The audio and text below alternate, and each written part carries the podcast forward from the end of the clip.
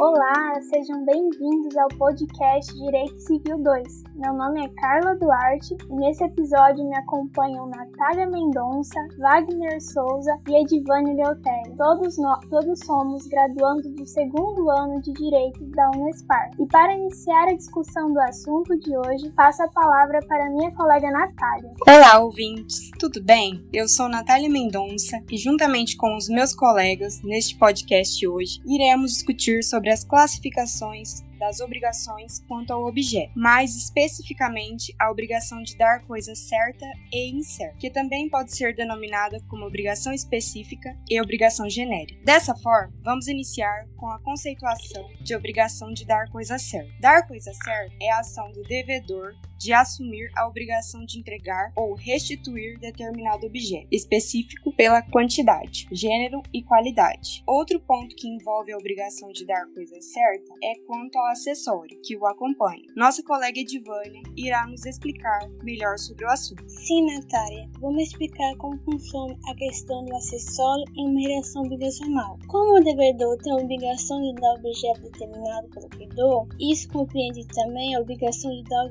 os acessórios do objeto. Exemplo, se eu pegar um estojo emprestado, sou obrigado a devolver o estojo com zíper, que é o acessório do estojo. Esse exemplo segue um princípio da captação jurídica, que determina que os acessórios seguem o bem principal, apresentado no artigo 233 do Código Civil. O mesmo não acontece com as pertenças do bem principal. Pertenças nada mais é do que um objeto que foi feito para ser utilizado no bem principal, mas não faz parte do, não faz parte do bem principal, como estojo. O lápis é usado no estojo, mas não integra o objeto. Além disso, Outro ponto importante a ser discutido é sobre a responsabilidade civil pelo risco de perdas e danos. Quando não houver culpa do devedor, não há obrigação de perdas e danos, e a relação jurídica obrigacional é simplesmente extinta. Dessa maneira, não há indenização a ser paga. Entretanto, em uma situação contrária, quando houver culpa do devedor, a obrigação se converte em perdas e danos, de acordo com a regra do direito das obrigações. Por exemplo, se a vaca prometida morrer afogada devido a uma enchente, a obrigação se resolve. Porém, se o vendedor deu ração estragada e ela morre, a obrigação será convertida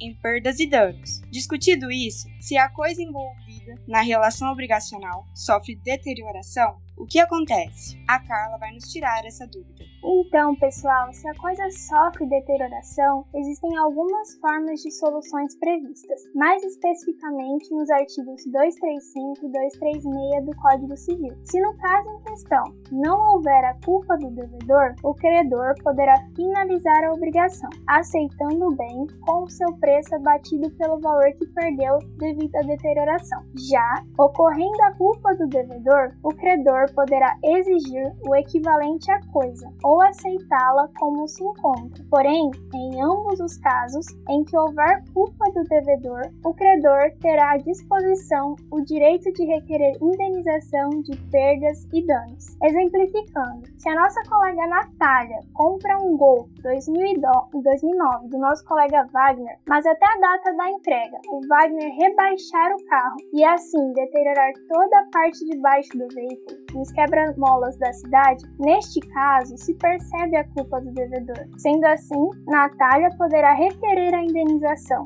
aceitando ou não o veículo. Falando em Wagner, ele irá nos ajudar a entender um pouco sobre a obrigação de dar coisa incerta. Olá, pessoal. Eu sou o Wagner e vamos falar um pouco sobre a obrigação de dar a coisa incerta, disposto a partir do artigo 243 do Código Civil. A obrigação de dar a coisa incerta é aquela em que a prestação é relativa ou temporariamente indeterminada, indicada apenas por quantidade e gênero no mínimo. Com base nesse conceito, o exemplo seria a obrigação de dar 450 toneladas de mandioca como produto primário para a produção de farinha. Entretanto, no acordo entre as partes envolvidas no negócio jurídico obrigacional, o prazo para entrega destas toneladas é temporariamente indeterminado, onde se estabelece somente a quantidade, que será de 450 toneladas. O gênero será a mandioca. Carla, visto que é indeterminado a entrega da coisa, como as partes procedem? Então, Wagner, como não existe previsão de entrega da coisa incerta, via de regra, o devedor estabelece quando será entregue. Vamos ao exemplo. Se alguém faz um contrato de arrendamento de uma fazenda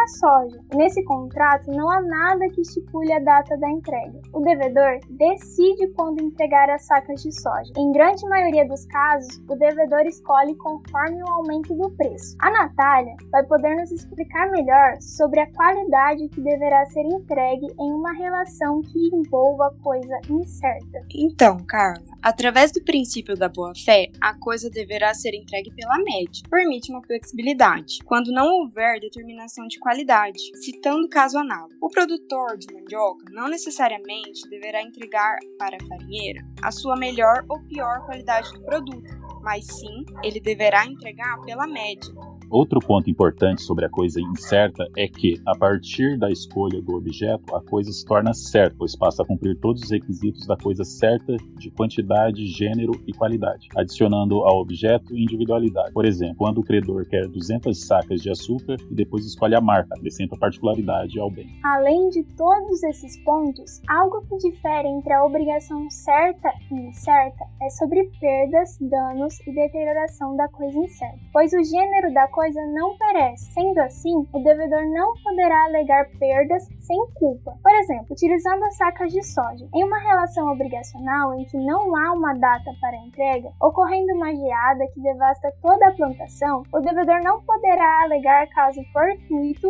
ou motivo de força maior para não cumprir a sua parte do acordo, pois ele poderá plantar novamente o soja e colher novas sacas. Sim, mas caso tratasse de um gênero limitado na natureza, o devedor poderá alegar caso fortuito ou força maior, tal como em uma situação em que o credor deverá receber um livro de uma determinada editora, sem um prazo para entrega, pois os livros dessa editora são extremamente raros. Mas durante um incêndio, todos os livros acabaram queimando. Sendo assim, o devedor poderá alegar que não será possível a entrega da obrigação certa, por motivo de força maior. Ponto muito importante, Divana. Enfim, aos nossos ouvintes que estão até aqui, espero que tenham gostado, pois encerramos nosso podcast de hoje. Agradeço imensamente a vocês e principalmente a professora Priscila Brito que nos orientou e nos proporcionou essa experiência. Fique com os próximos episódios e até logo!